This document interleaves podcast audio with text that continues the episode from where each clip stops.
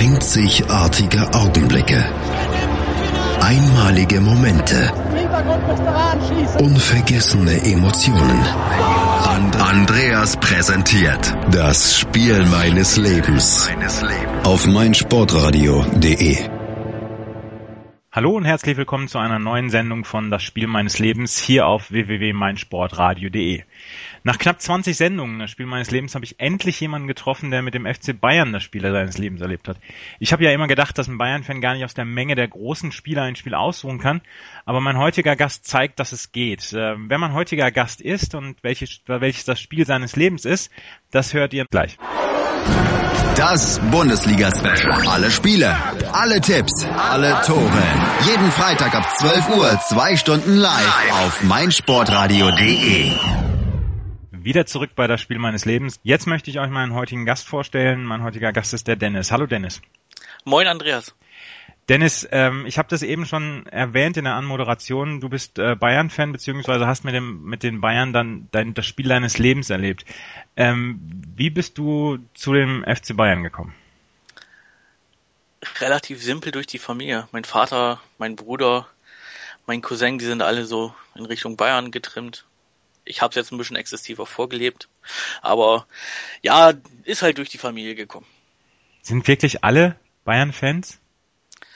Alle, die sich mehr oder weniger mit Fußball auch größtenteils beschäftigen, also die, die auch jedes Wochenende sich die Sportschau angucken würden, die Sky haben zu Hause. Alle anderen sind sonst so ein bisschen, naja, sie sind zwar leicht interessiert, aber die gehen dann nicht so damit um, dass sie wirklich jede Woche Fußball brauchen. Also ich meine, du bist, äh, du kommst aus aus der Nähe von Hannover. Ähm, war das nie ein Verein, der für dich in Frage gekommen ist? Ich wohne erst seit einigen Jahren in, Ach in so. der Nähe von Hannover davor in Fechter, ist zwar auch Niedersachsen, aber nee, irgendwie war weder Werder noch Hannover noch irgendwas anderes. Ja. Und was war dein erster Stadionbesuch oder äh, hast du so, so eine Erinnerung an den ersten Stadionbesuch? Vielleicht damals noch Olympiastadion oder? Mein erster Stadionbesuch war im Weserstadion mit der Partie Werder Bremen gegen Hertha BSC. Ah, und, und die Bayern das erste Mal live gesehen?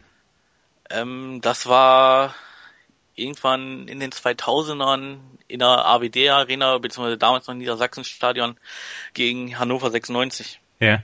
Ähm, war das, war das nach dem Spiel deines Lebens oder davor? Das war danach dann, ne? Ja, deutlich danach. Ja.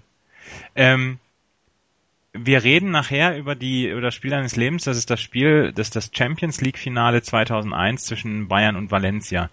Ähm, du hattest oder beziehungsweise der der gemeine Bayern-Fan an sich hatte 99 ähm, eine herbe Niederlage zu verkraften gegen Manchester. Ähm, jetzt war das nun wirklich eine, eine ganz ganz derbe Niederlage. Ähm, wie ist es eigentlich so mit, mit Bundesliga-Niederlagen? Geht man da ganz normal um oder ist das, ähm, wird das tatsächlich noch wahrgenommen? Weil ich zum Beispiel als HSV-Fan weiß, nach einer, nach einer HSV-Niederlage in der Bundesliga habe ich erstmal ein bisschen schlechte Laune. Die habe ich auch, wenn Bayern verliert, egal welches Spiel letztendlich. Ja, also es, es ist nicht mehr, also es ist nicht Business as usual wie, ähm, also ich kenne ein paar Bayern-Fans, die sagen, ja, Bundesliga nehmen wir so nebenher mit und äh, das Wichtige sind die, die Champ ab, ab Champions League Viertelfinale. Also Bundesliga gehört ganz einfach dazu. Da, da muss man auch gewinnen. Und wenn man da verliert, gerade in Spielen, wo man beispielsweise auch haushoch überlegen ist und dann am Ende trotzdem nur mit einem Punkt oder mit null Punkten da rausgeht, ist das schon ziemlich scheiße. Also du kannst tatsächlich noch die Emotionen bei der Bundesliga mitnehmen. Ja, sonst wäre ich fehl am Platz in der Bundesliga. Ja. Du bloggst auch über den äh, über den FC Bayern. Äh, hast du ein paar Worte dazu? Ähm, ich blogge unter duselbayern.de, leicht ironisch gemeint natürlich. Natürlich. Aber ich mag dieses Dusel ganz einfach, wenn man bis zur letzten Minute kämpft und sich den Sieg noch holen will. Das, das finde ich einfach super.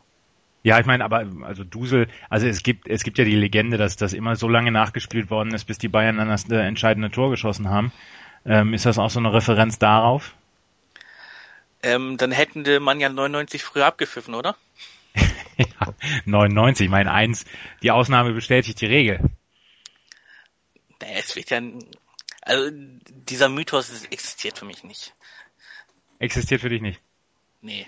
Was sagst du denn zu den, zu den Hunderttausenden von Menschen oder was denkst du über die Hunderttausenden von Menschen oder Millionen von Menschen, die wirklich als Fußballfans eine Abneigung gegen den FC Bayern äh, hegen? Die sagen, ähm, Bayern-Fans sind keine wirklichen Fußballfans. Ist deren Meinung, können sie gerne haben. Ähm, mich stört das nicht mehr so sehr. Irgendwann gewöhnt man sich daran, dass so Abermillionen irgendwas gegen den FC Bayern haben und sei es einfach nur der Grund, dass sie vor ihnen stehen. Ja. Aber also sonst ein sehr entspanntes Verhältnis dann dazu. Ja, ich mag das. Ja. Irgendjemand muss ja seine Feindbilder haben. Ja. Dennis, wir sprechen gleich über die äh, Champions League Saison 2000, 2001 mit dem Spiel des deines Lebens, des, des Finales ähm, gegen den FC Valencia. Ähm, wir bilanzieren mal so die Saison vor dem Finale ähm, der Bayern beziehungsweise die Champions League Saison. Bis gleich.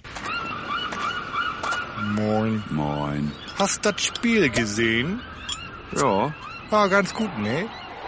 Der HSV-Talk mit Sven. Ganz provokant gefragt, mit Adler werden wir abgeschieden? Analysen. Ich sehe das durchaus positiv. Hintergründe. Mit dieser Ausgliederung unterwirft sich die Fußball AG dem Aktienrecht. Und offene Worte. Das war einfach nicht schön. Ich will sowas nie wiedersehen. Der, der HSV-Talk. Jede Woche neu. Auch als Podcast erhältlich. Auf meinsportradio.de wieder zurück bei das Spiel meines Lebens hier auf www.meinsportradio.de, dem Radio von Fans für Fans. Dennis, die äh, Bayern hatten in der Champions League Auslosung für die Saison 2000-2001 ähm, eine Gruppe mit Paris Saint-Germain, Rosenborg, Trondheim und Helsingborg CF. Wir haben vor der Pause schon mal darüber geredet, dass es, ähm, dass dein Blog duselbayern.de dass das ja so ein bisschen eine Referenz ist auf, auf diese Sache. Also ich zum Beispiel hatte immer das, das Gefühl, dass das Gefühl bestand allgemein, es wird immer so lange nachgespielt, bis die Bayern das Tor geschossen haben. Ähm, ein anderes, ein anderer ähm, Glaube, der sich so ein bisschen hält in den ganzen Jahren, ist, dass die Bayern immer Losglück haben äh, wenn, wenn Champions League Auslosung ist. Ich habe mir diese Gruppe angeguckt, Paris Saint-Germain, Rosenborg Trondheim und Helsingborgs. Rosenborg Trondheim damals Serienmeister, Paris Saint-Germain war nicht wirklich Serienmeister damals und Helsingborgs schwedischer Meister. Man kann schon davon reden, dass die Bayern da Losglück hatten, oder? Ich meine, die ganzen Schwergewichte, auch wenn sie sonst Gruppenköpfe gewesen wären, aber auch die aus dem zweiten Topf, die waren einfach nicht mit dabei das waren sie sicherlich nicht. Aber Losglück ist ja auch immer eins, dass man sich verdienen muss, wenn man das mal so sagen darf. Immerhin war Bayern damals auch schon einer der Gruppenköpfe mit. Das wird man ja nicht ohne Grund. Und ja, dann wird's halt zugelost. Mit Glück, mit Pech. Letztendlich ist egal, wer in die Gruppe kommt. Du musst diese Gruppe überstehen, um am Ende den Titel zu gewinnen. Ob ja. da jetzt Manchester United, oder Real Madrid oder der FC Barcelona dabei gewesen wäre, macht's am Ende nicht besser. Um die ersten drei Euro ins Phrasenschwein zu schmeißen, man muss auf dem Weg zum Champions League Sieg jeden schlagen, ne? Genau. Ja. Ähm, trotzdem ist die Gruppenphase mit Paris, äh, Rosenborg und Helsingborgs nicht ganz ohne Kratzer abgelaufen. Man hat sich zwar sicher qualifiziert, trotz äh, einer Niederlage gegen Paris und zwei Unentschieden gegen Helsingborgs und, und Trondheim. Ottmar Hitzfeld war ja ein Trainer der, der Rotation oder war ein Anhänger der Rotation. Ähm, damals wurde dann schon so gespielt nach dem Motto, hier ein gutes Pferd springt nicht höher als es muss, oder? Hast du noch Erinnerungen an diese, diese Vorrunden damals, 2000, 2001? Ich weiß, dass wir gegen Paris relativ spät verloren haben. Ich ja. glaube, in der 89. und 90. ist das Tor erst gefallen. Ähm, naja, die Rotation gehört halt heutzutage und auch damals schon dazu. Du kannst über so eine lange Saison einfach nicht mit 11, 12, 13 Spielern gehen. Du brauchst einen Kader, der eben das Potenzial hat, auch mal über den 19., 20. Mann zu kommen. Und das hatte auch Ottmar Hitzfeld damals schon begriffen und das auch entsprechend gut reingemacht. Natürlich war der Fußball nicht so wunderschön immer, wenn man so viel rotiert hat unter Hitzfeld. Aber ja. Also Hitzfeld war ja war ja so einer der ersten, die das gemacht haben. Der hat, hat ja relativ ähm, äh, unbeachtet der großen Namen hat er ja Leute auf die Bank gesetzt und hat äh, andere Leute dafür spielen lassen. War es damals? Ich weiß noch, dass es damals äh, Diskussionen darum schon gab, weil ja so eine Niederlage gegen Paris Saint-Germain ist unschön. Zwei Unentschieden gegen Helsingborgs und Trondheim. Damals dann ja auch im Herbst 2000 in der in der großen Schüssel Olympiastadion vor wenigen Zuschauern. Ich meine, das war ja damals ja noch keine Allianz Arena Verhältnisse, wo das Ding jedes Mal voll war, sondern es war ja durchaus so, dass das auch wirklich langweilige, unansehnliche Spiele waren. Das haben die Zuschauer sicherlich immer quittiert mit ihren zu, zu Hause bleiben. Wobei das damals natürlich auch noch nicht so extrem war, dass da jeder wirklich jeden Tag ins Stadion gehen wollte. Zumal die Champions League damals ja noch über deutlich mehr Spiele verfügt hat. Mit der dann ominösen Zwischenrunde. Ja, über die sprechen wir gleich. Ähm, also du hast, du hast damals schon gesagt hier, ähm, das war da genau das Richtige, was, was Ottmar Hitzfeld gemacht hat. Ja, ich fand das immer richtig, dass so gehandelt, dass, das, dass er so hantiert hat. Ja. Ähm, die Bayern haben sich dann zusammen mit Paris Saint-Germain ähm, für die Zwischenrunde qualifiziert. Jetzt noch ein kleines, eine kleine Geschichte von mir nebenher. Ich kann mich an die Vorrunde 2000, 2001 der Champions League sehr gut erinnern. Ähm, das war die Saison, in der der HSV gegen Juventus Turin im in Hamburg 4 zu 4 gespielt hat ähm, und ein Unentschieden als größtes Spiel der letzten 15 Jahre hatte. Ähm, das nur dazu.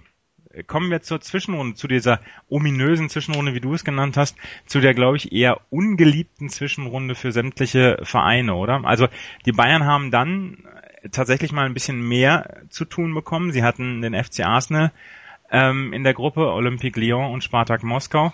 Und da ging es dann schon ein bisschen härter zur Sache. Also ich meine, Arsenal damals ein großer Name, ähm, englischer Fußball war zu dem Zeitpunkt nicht ganz so auf der Höhe. Äh, Olympique Lyon auch Serienmeister in, in Frankreich und Spartak Moskau, russischer Verein immer ähm, schwerer, schwerer Gegner. Wie fandst du die Gruppe damals?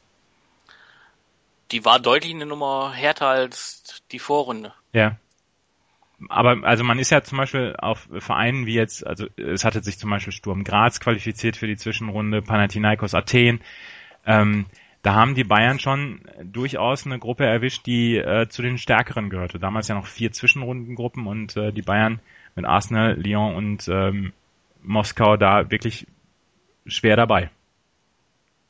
Genau. Ja. Wie war deine Meinung zu, zur Zwischenrunde? Also ich fand diese Zwischenrunde immer immer so ein Pflegefall. Das war nichts Halbes, nichts Ganzes. Man vor allem, das hat sich auch noch immer so über den Winter hinausgezogen. Ich glaube, man ist im November gestartet mit der Zwischenrunde und wurde dann erst auch relativ spät fertig, aufgrund der Wetterverhältnisse immer. Ja. So dass man dann einfach mal sechs Spiele für jedes Team nochmal eingeschoben hat. Das natürlich auch krass auf die auf den Kader immer einwirkte. Ja. Du hast, du hast es erzählt, November ist angefangen, 22. November 2000 war die erste Runde dieser Zwischenrunde damals. Bayern gegen Olympique Lyon 1 zu 0 gewonnen. Ähm, und das letzte Spiel der Zwischenrunde war dann gegen äh, den FC Arsenal mit einem 1 zu 0. Und ähm, da ist ja dann schon, man, äh, man vergisst ja so ein bisschen schon die, die, die Champions League dann, oder? Ich meine, Zwischenrunde, die Bayern waren, glaube ich, nach dem vierten Spieltag waren sie qualifiziert fürs, fürs Viertelfinale man, man vergisst schon so ein bisschen den Wettbewerb, oder? Ja, der ist tatsächlich immer ein bisschen im Hintergrund geraten durch diese lange Zwischenrunde. Ja. Wurde dann ja auch äh, Jahre später dann abgelöst, dann durch das Achtelfinale. Dadurch hat dieser Wettbewerb dann tatsächlich auch ein bisschen mehr Drive jetzt bekommen, oder? Zumindest ab Anfang des neuen Jahres ist da mehr drin. Ja. Ähm, die Bayern, was ich gerade eben gesagt habe, hatten sich äh, auch sehr sicher wieder qualifiziert für die äh, Zwischen- oder für die für das Viertelfinale, hatten einen Unentschieden gegen ähm, Arsenal zu verzeichnen und äh, da müssen wir gerade drüber sprechen. 6. März 2001, eine 3 zu 0 Niederlage in Lyon. Lyon war immer so ein Gegner, da ging es hoch und runter. Ich, ich glaube, da hat uns Sidney Govou äh, ein oder zwei Streiche gespielt in dem Spiel, wenn ich mich richtig erinnere. Ja, ich kann mich noch an, an Juninho bei Lyon erinnern, ähm, der ja überragende Freistöße geschossen hat damals. Aber das war schon eine herbe Niederlage, oder? Ich meine, die Bayern waren zu dem Zeitpunkt, glaube ich, schon ähm, so gut wie durch. Aber schön war das nicht. War das nicht auch die, die, die, ähm, das Spiel, wo, wo Karl-Heinz Rummenigge ähm, die Bankettrede gehalten hat, das war eine Blamage? Ja, ich glaube schon, vor allem weil Sidney Guvu ja richtig aufgetrumpft hat. Aber spielte damals Juninho schon? Ich weiß nicht, ob Juninho damals schon gespielt hat. Auf jeden Fall, ich erinnere mich an, an Juninho im, im Lyon-Trikot. Aber jetzt, jetzt fällt es mir tatsächlich gerade ein. Das war, meine ich, das Spiel mit der Bankettrede von, von ähm, Karl-Heinz Rummenigge. Ähm, über Bayern-Niederlagen wird ja immer doppelt äh, so viel berichtet und dann wurde das ja auch gleich in den Nachrichten gebracht. Also Rummenigge hat sich damals schon köstlich aufgeregt kann er heute immer noch, aber ich glaube, damals war schon mit einer seiner Höhepunkte. Ja. War das denn, ähm, wie, wie war das denn damals? Ich meine, 99 hattet ihr die Niederlage gegen Manchester da in der, in der Nachspielzeit. Ähm, war es denn so, und da kommen wir nachher auch mit dem Finale drauf zu sprechen, dass man immer so das Gefühl hatte, es könnte tatsächlich wieder so passieren, dass wir wieder dran scheitern, weil das war ja schon eine goldene Generation, was die Bayern da hatten. Zu dem Zeitpunkt konnte man das ja so richtig noch nicht hervorsehen, ob man jetzt scheitert wieder oder nicht. Natürlich war immer so ein bisschen Zweifel, wenn man auch gerade nach dem Spiel gegen Lyon, wo man auch so deutlich verloren hat und sich so deutlich hat abschlachten lassen, mehr oder weniger, weil spielerisch war das gar nichts. Ja. Da hatte man natürlich immer wieder so ein paar kleine Zweifel. Ja. Ähm, diese Zweifel wurden dann so ein bisschen ausgeräumt ähm, durch die durch das Viertelfinale. Im Viertelfinale ähm, wurde dann Manchester United zugelost und ähm, man hatte damals Real Madrid damals auf der Höhe ihrer Kunst. Ähm, Valencia war eine starke spanische Mannschaft. Man hatte noch Deportivo La Coruña. Aber Manchester United damals mit, mit Giggs und Scholes und wie sie alle hießen, das war schon ein Brett, was man zu ähm, bohren hatte. Und ähm, die Bayern haben das, die beiden Spiele gewonnen, jeweils 1-0 und 2-1. Hast du Erinnerungen noch daran? Äh, leichte. Ja. Erzähl mal. Ähm, das Hinspiel war, glaube ich, in Manchester. Das war, glaube ich, auch so ein Spiel, wo es lange 0-0 stand. Und da hat dann, wenn ich mich richtig erinnere, als Joker Paulo Sergio kurz vor Ende das schöne Siegtor geschossen. Ja. Das auch ganz wichtig war. Um natürlich im Rückspiel eine gute, eine gute Ausgangssituation zu haben. Ja. Und das Rückspiel ist dann äh, 2-1 gewonnen worden für die Bayern. Die waren dann im Halbfinale ähm, zusammen mit Real Madrid, die sich äh, schwer taten gegen Galatasaray Istanbul. Ähm, Leeds United hatte sich durchgesetzt gegen Deportivo La Coruña. Leeds United spricht heute kein Mensch mehr von. Und äh, der FC Valencia hatte sich gegen den FC Arsenal durchgesetzt. Die Halbfinals fanden dann statt ähm, zwischen Real Madrid und FC Bayern München und das war schon so ein vorgezogenes Endspiel, oder? Ja, zumal Real Madrid ja auch als amtierender Titelverteidiger im Wettbewerb war. Ja. Die hatten, die hatten ja im Jahr zuvor gegen Valencia gewonnen. Ja. Ähm, Real Madrid damals, was ich gerade sagte, auf der Höhe der Kunst, also die waren, das waren damals mit die stärkste Mannschaft in Europa.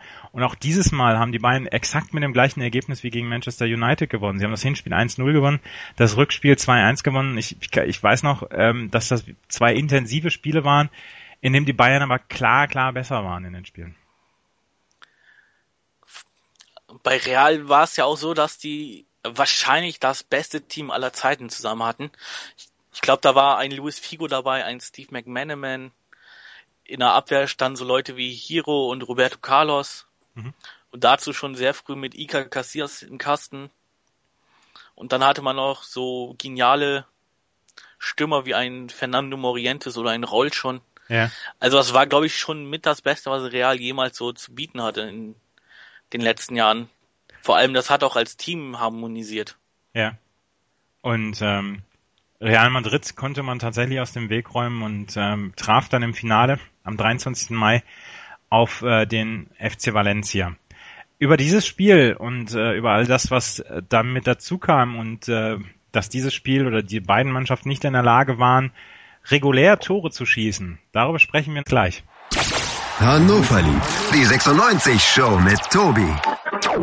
Erste Frage immer an neue Gäste in dieser Sendung. Warum Hannover 96?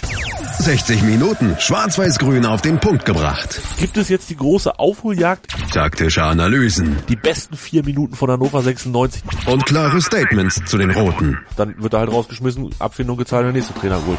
Hannover liebt. Jeden Donnerstag neu. Als Podcast oder um 11 Uhr auf meinsportradio.de. Und Dennis und ich reden dann schon die ganze Zeit über die Saison ähm, der Bayern 2000, 2001. Und äh, wir sind jetzt beim Finale angelangt. Dieses Finale fand am 23. Mai 2001 im äh, Giuseppe Meazza Stadion äh, zu Mailand statt. Kleines Wort, ich war vor zwei, drei Jahren war ich in, in Mailand im Giuseppe Meazza. Das ist eine ganz schöne Bruchbude. Das, das nur mal so nebenbei. Trotzdem ein schönes Stadion, wenn man sich so anschaut. Wenn man sich so von, von außen anschaut, tatsächlich ein tolles Stadion, aber ähm, die sanitären Einrichtungen zum Beispiel sind eine Katastrophe, ein, ein wirkliches Graus in, in ähm, Mailand oder im Giuseppe Meazza und ähm, ansonsten ist das tatsächlich eine ziemliche Bruchbude. Nichtsdestotrotz, die Bayern spielten gegen Valencia damals und ähm, ich möchte gerne die, die Bayern-Aufstellung vorlesen, weil das ist schon das Who is Who der Bayern um die Jahrtausendwende. Ähm, Kahn im Tor natürlich, die Abwehr äh, Samuel Kafur, Patrick Andersson, Thomas Linke, Willi Sagnol, in der, in, im Mittelfeld mit Hargreaves, Stefan Effenberg, Lisa Rasu, Salihamidzic und äh, Elber und Mehmet Scholl dann im Sturm. Ähm, das war schon damals eine Truppe, wo man gesagt hat, die müssen eigentlich was gewinnen, oder? Das musste man so sehen. Da waren Spieler dabei, wie ein Willi Sagnol, legendär, Vicente Lizarazu sowieso. Dann hatte man mit Sammy Kufo immer noch so einen, der immer mal für den Bock da war. Und dann natürlich im Mittelfeld und Sturm so Leute wie ein wunderbar aufgelegten Mehmet Scholl oder ein Stefan Effenberg, der das Team immer wieder umreißen konnte. Mhm. Dazu den allseits bekannten Allrounder, den du ja sicherlich auch noch gut kennst, Hasan Salihamidzic. Ja, dann ein sehr, ein sehr junger Owen Hargreaves. Das ist so schade, dass deren, dessen Karriere so, so, leider so, so böse verlaufen ist mit seinen Verletzungen. Ja, der müsste damals gerade mal 20 oder 19 gewesen sein, als er mit den Bayern zum großen Triumph ausholte. Und diese Verletzungen, die tun einem heute noch leid. Ja. Die ähm, Valencia damals, ich habe mir die, die Mannschaft ja auch nochmal angeguckt, hatte auch wirklich Stars dabei. Also Canizares im Tor, Ayala Anglomar im, in der Abwehr, ähm, wir haben Pellegrino, Geizka Mendieta, über den wir gleich noch sprechen, Kili Gonzalez, Pablo Aymar, ähm, John Carew, der alte Stolpervogel aus Norwegen. Ähm, die, die Mannschaft von, von Hector Cooper war, das war schon mit Augenhöhe, oder? Ich meine, also ich weiß, dass die Bayern favorisiert waren in dem Spiel, dass man gesagt hat, dieses Jahr müssen sie es packen, weil Valencia ist zu packen, aber die, äh, also Valencia brachte einiges entgegen. Einiges ist untertrieben. Du hast schon zum Beispiel auf Geizka Mendieta angesprochen, die ich damals so mit einer meiner Lieblingsspieler schon hatte. Ja. Und die waren ja nicht umsonst ein Jahr zuvor bereits im Finale. Das war schon ganz große Kunst von Valencia, dass sie da im Team hatten. Ja. Das Spiel ging für die Bayern oder für die Bayern-Fans an sich denkbar ungünstig los. Es waren keine drei Minuten gespielt. Ähm, du hast es im Vorgespräch gesagt, ähm, Jens Jeremies spielte Torwart mitten im Feld. Also Jens Jeremies hat sich irgendwie auf den Boden gelegt, wollte den Ball aufhalten und Mendieta, der in dem Spiel war für mich einfach nur ein Vogel, hat einfach nur versucht, den Ball gegen Jeremies Hand zu springen. Gut, Jeremies hat sich auch deutlich blöd angestellt. Der lag da wirklich in bester Turnmanier, als ob er da gerade in den Ball reinrutschen will, so dass es sich halt für Mendieta auch angeboten hat, den Ball einfach mal versuchen zu, gegen die Hand zu spielen ich kann mich jetzt nicht mehr hundertprozentig dran erinnern, ob es wirklich ein Handspiel war, aber aufgrund der Dummheit darf man so einen Elfmeter dann doch schon mal geben. Ja. Und dann führte Valencia nach drei Minuten mit 1 zu 0. Vier Minuten später gab es die Möglichkeit, das Ding auszugleichen, auch wieder durch einen, einen Elfmeter. Ja, da, den hat Stefan Effenberg rausgeholt. Ähm, heute wird man vielleicht sagen, das ist so ein Elfmeter, da stellt sich der Verteidiger aus der Nummern. Ich weiß gar nicht, wer es gerade war. Ich glaube Carboni, ja. wenn ich mich richtig erinnere. Ja. Ist da in den Zweikampf gegen Stefan Effenberg reingegangen, der den Kontakt gesucht hat, gefunden hat und dann eben sich hingefallen hat. Der, der abgezockte Effen, Herr Effenberg. Der Gefaulte tritt nicht selbst an. Ich meine, Effenberg war damals der Standard-Elfmeterschütze, oder? Ähm, das war immer so ein kleiner Wechsel zwischen Mehmet Scholl und ihm. Ja. Hätte er mal selber geschossen, weil äh, Mehmet Scholl verschoss diesen Elfmeter und ich habe ich es mir angeguckt, es war relativ jämmerlich. Das war, glaube ich, der schlechteste Elfmeter von Mehmet Scholl, den er in seiner ganzen Karriere, in seinen ganzen Trainings geschossen hat. Das war so unfassbar schlecht. Wenn ich mich richtig erinnere, stand Canizares sogar noch beim Halten. Ja, also er hat ziemlich mittig geschossen und Canizares hat ihn dann mit den, mit den Füßen abgewehrt der hat sich nicht mal hinfallen lassen. Ich glaube, das ist mit das Erbärmlichste, was du als Schütze sehen kannst, wenn der Torhüter den einfach so wegkickt. Ja. Jetzt waren sieben Minuten gespielt. Ein Halb Handelfmeter, der durchaus umstritten war, beziehungsweise der rausgeholt war. Ein verschossener Elfmeter von Mehmet Scholl. Was denkt da der geneigte Bayern-Fan? Du kannst nur Scheiße denken. Du kriegst einen Elfmeter, den man geben kann, eventuell nicht geben muss. War halt clever von Mendieta. Du kriegst einen Elfmeter, also für, für dich selbst dann, der eben auch so ein Zweifelding ist, der aber wahrscheinlich eher Elfmeter ist als der erste. Den faust du dann so jämmerlich, dass du nur denken kannst, meine Fresse geht da schon wieder los, soll ich gleich abschalten. Ja. Es, es roch doch wirklich alles nach 1999 schon wieder, oder? Ja, definitiv. Und da war ich ja noch in einem Alter, da hätte man nächsten Morgen zur Schule gehen müssen. Da denkst du dir nur, so, wenn jetzt die Mutter ins Zimmer kommt oder in den Raum, dann wirst du erstmal ins Bett geschickt, weil das Spiel ist eh schon halb gelaufen bei dem Ergebnis. Und wenn du so einen jämmerlichen Elfmeter schießt, ja. das, das war keine schöne Zeit. Ja. In der ersten Halbzeit, die, die Bayern waren ja schon noch besser. Elber und Scholl vergaben äh, gute Chancen, aber der Ball wollte jetzt nicht ins Tor. Zweite Halbzeit, und äh, tatsächlich, ich, ich wusste das gar nicht mehr so, dass das wirklich so dramatisch war. Es gab in der 50. Minute wieder Elfmeter für die Bayern. Den hat Carsten Janka genial rausgeholt. Äh, kam, glaube ich, zur Halbzeit rein Mhm. für Willi Sagnol. Und Carsten Janka hat dann in einem Luftzweikampf seinen Gegenspieler so ein bisschen gerempelt, dass der mit der, äh, mit der Hand zum Ball geht. Und der Schieds dem Schiedsrichter blieb nichts anderes übrig. Wenn er keinen Foul sieht, muss er da auf Handelfmeter entscheiden. Ja. Und äh, Mehmet Scholl hat sich wahrscheinlich jetzt nicht mehr getraut zu, äh, zu schießen? Der durfte er immer nicht. Ja. ähm, den, den Elfmeter hat dann ähm, Effenberg versenkt.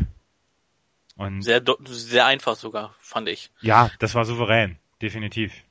So wie man den ersten hätte auch bitte schießen sollen. Aber was, was mich viel positiver an diesem Tor gestimmt hat, war dann der Gesichtsausdruck, wie Stefan Effenberg zum Jubeln ausgeholt hat. Der hatte auf einmal sämtliche Emotionen in seinem Gesicht und da war dann irgendwo klar, der will das Ding heute gewinnen. Der lässt sich hier nicht mit einer Niederlage nach Hause schicken. Ich glaube, 99 war noch nicht dabei, müsste erst danach gekommen sein. Ja. Obwohl, nee, 99 war doch dabei. Doch, die schon. Ja. Und da hat man schon im Gesicht gesehen, der will das jetzt. Das war so richtig, wenn der, wenn der vor einem gestanden hätte, ich glaube, man hätte Angst bekommen. So hat er reingeschaut. Ich mochte ja Effenberg nie, wenn er gejubelt hat. Ähm, ich mochte ja zum Beispiel Giovanni Elber immer gern beim Jubeln, der hat gelächelt. Das ist genauso das gleiche wie Claudio Pizarro. Die Leute freuen sich, wenn sie ein Tor geschossen haben. Bei Stefan Effenberg sah das immer wie die pure Wut aus. Giovanni Elber ist halt kein Vergleich zu Stefan Effenberg. Giovanni Elber hat ja einfach mal, der, der, der fand in diesem Jubeln ja immer irgendwas Interessantes. Ob er sich jetzt in irgendeine Werbebande einrollt, Ja. Und Stefan Effenberg hat halt die pure Emotion in sein Gesicht gelegt. Und das war eben größtenteils ihm negative Emotionen in dem Fall. Beziehungsweise heißt negativ. So ein bisschen Kampfwille war da mit drin und wollte dann halt nochmal allen zeigen, dass das Spiel jetzt gewonnen wird. Ja. Ähm, es stand dann 1-1.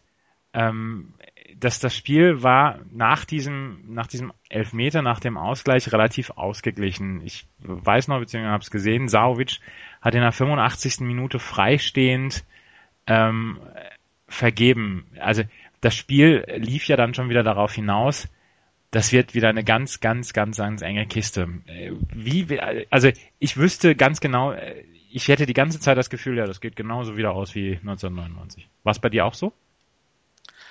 Ähm, ähm, gute Frage. Das weiß ich gar nicht mehr so. Also nach dem 1-1 war ich sicherlich deutlich positiver gestimmt, weil man da auch dann so ein bisschen merkte, die wollen das jetzt ein bisschen mehr. Hm. Aber wie du schon sagst, das war ein offener Schlagabtausch. Man hätte das sicherlich zum Ende hin auch verlieren können. Aber man hatte ja immer noch mal einen sehr guten Torhüter. Ja. Den Oliver Kahn, der damals auch auf der Höhe der Zeit war. Ähm, der die das, das Ding gegen Saubic dann äh, verge also vereitelt hat. In der Verlängerung gab es dann Golden Goal. Ähm, damals das, ich meine, im Nachhinein ungeliebte Golden Goal. Ähm, es ist nichts passiert, es gab Chancen auf beiden Seiten, ähm, aber es gab kein Tor mehr. Hast du zum Golden Goal eine Meinung damals gehabt? Ich finde Golden Goal oder fand Golden Goal einfach nur nicht zeitgemäß. Da bestraft eigentlich das Team, das in Rückstand gerät. Ja, das ist alles klar. Ja, das allerdings, ja. Naja, und es geht halt darum, das Team hätte keine Chance gehabt, irgendwas zu machen. Im Football ist eine andere Sache, wenn man da in einer Overtime bis zum ersten Punktgewinn spielt. Ja. Beziehungsweise da hat der Konkurrent da meistens ja noch die Chance zu nachziehen. Das hast du ja im Fußball nicht. Fußball ist ja was ganz anderes in dem Fall. Da geht's ja in der Regel hin und her und ich meine, solange spielen die nicht in eine Verlängerung, da kann man die schon durchziehen. Ja, es ist dann ja auch so eine Sache, sie werden ja auch sehr vorsichtig, die, die Spieler dann in so, in so einer Golden Goal Phase, ne? Ja, weil ein Fehler kann sein, dass du raus bist. Ja. Und das ist doch zum Weglaufen. Ja.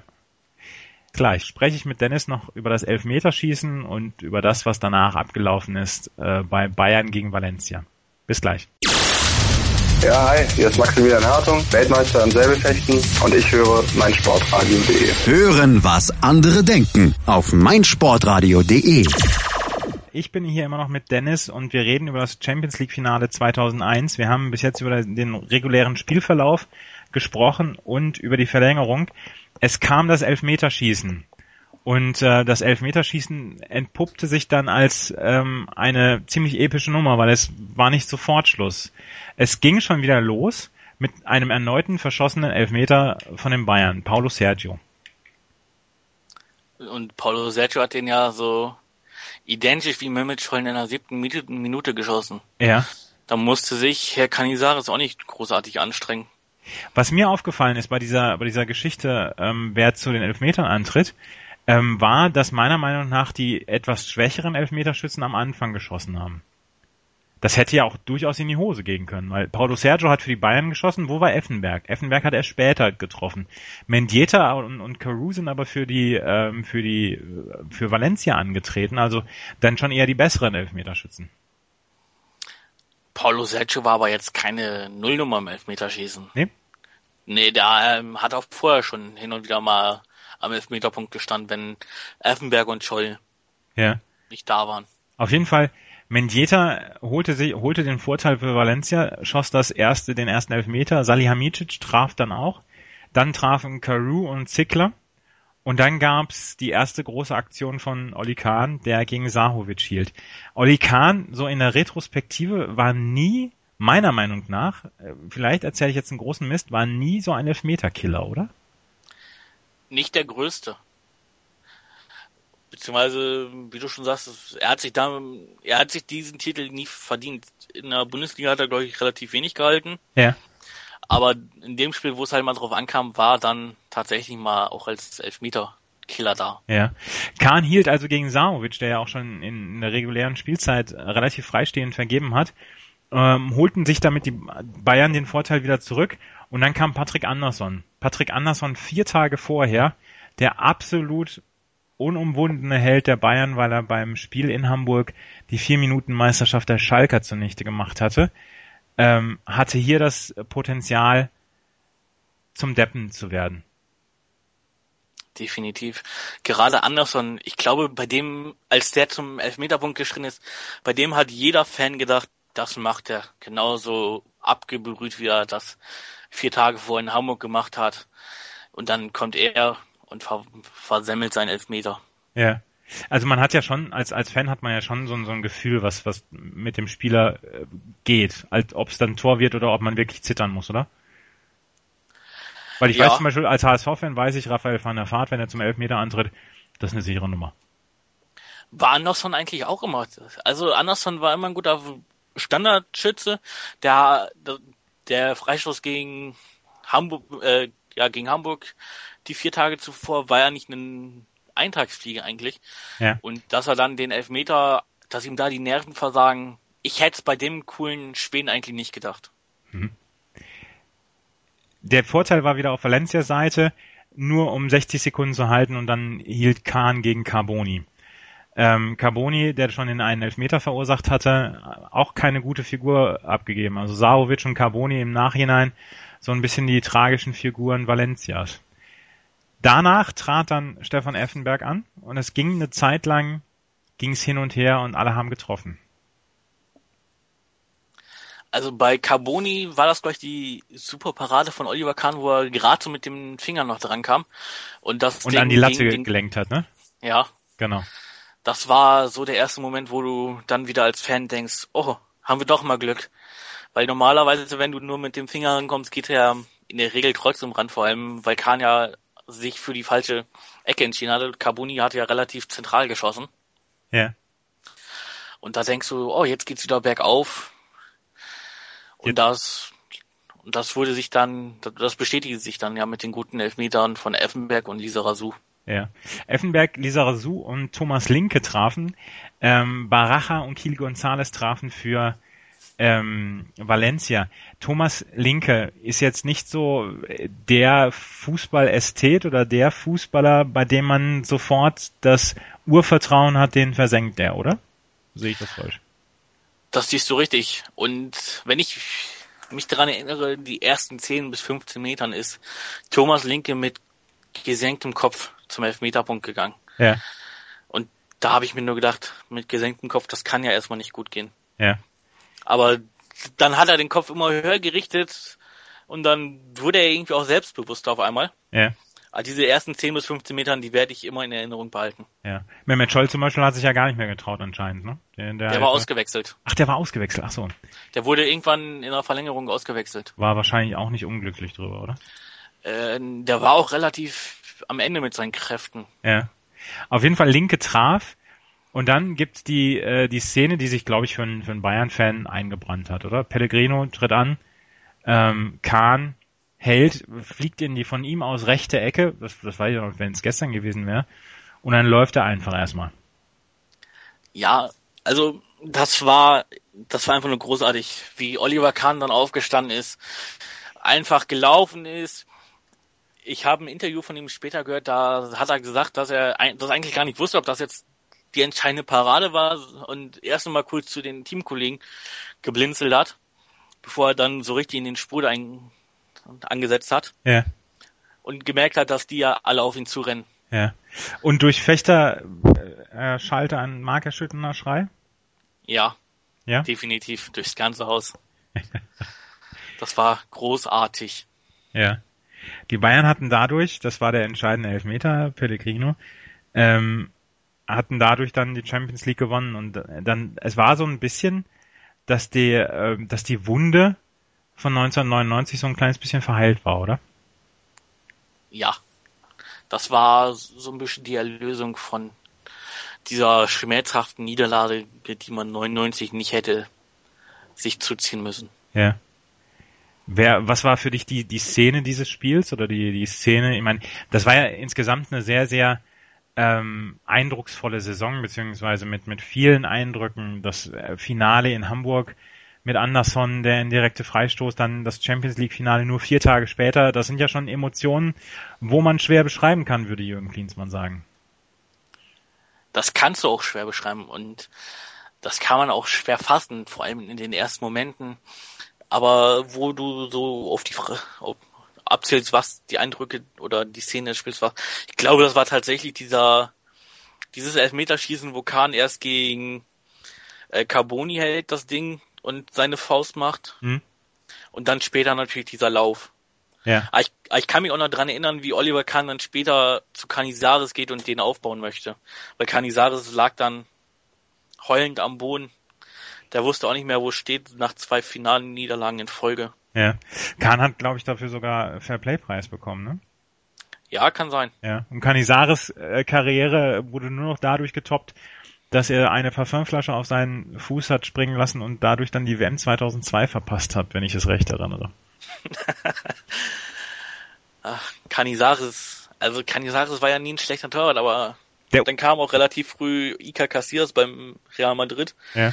Und da war es ja dann auch mit der Nationalmannschaft so ein bisschen für ihn hinfällig als Stammkraft. Er war so ein bisschen der Unvollendete, oder?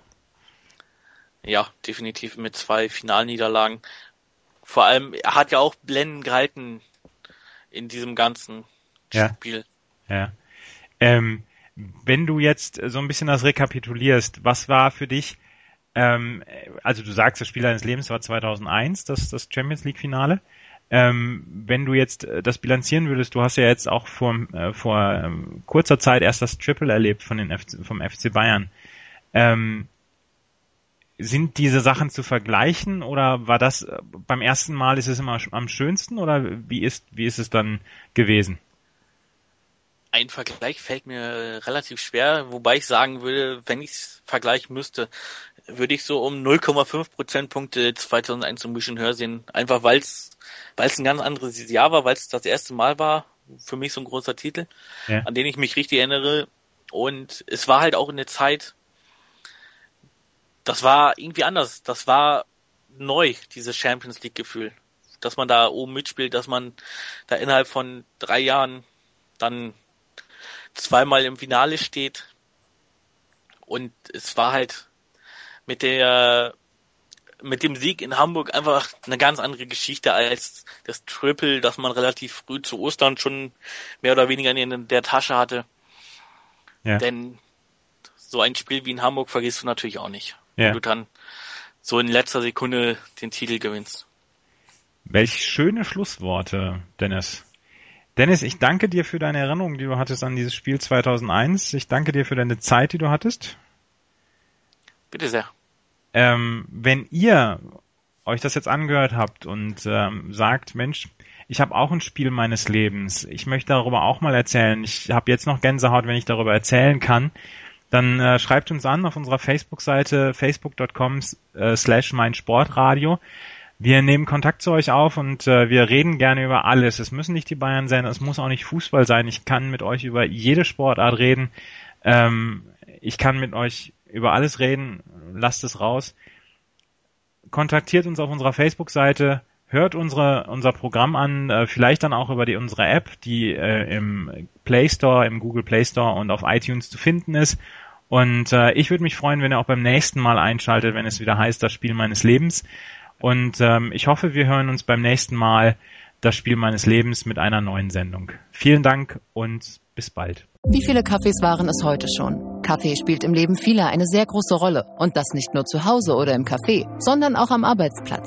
Dafür gibt es Lavazza Professional. Kaffee am Arbeitsplatz, der genauso lecker schmeckt wie in eurem Lieblingscafé. Die perfekte Kaffeelösung für jede Art von Unternehmen. Klein, mittel, groß. Ihr habt auf jeden Fall einen Kaffee, der schmeckt.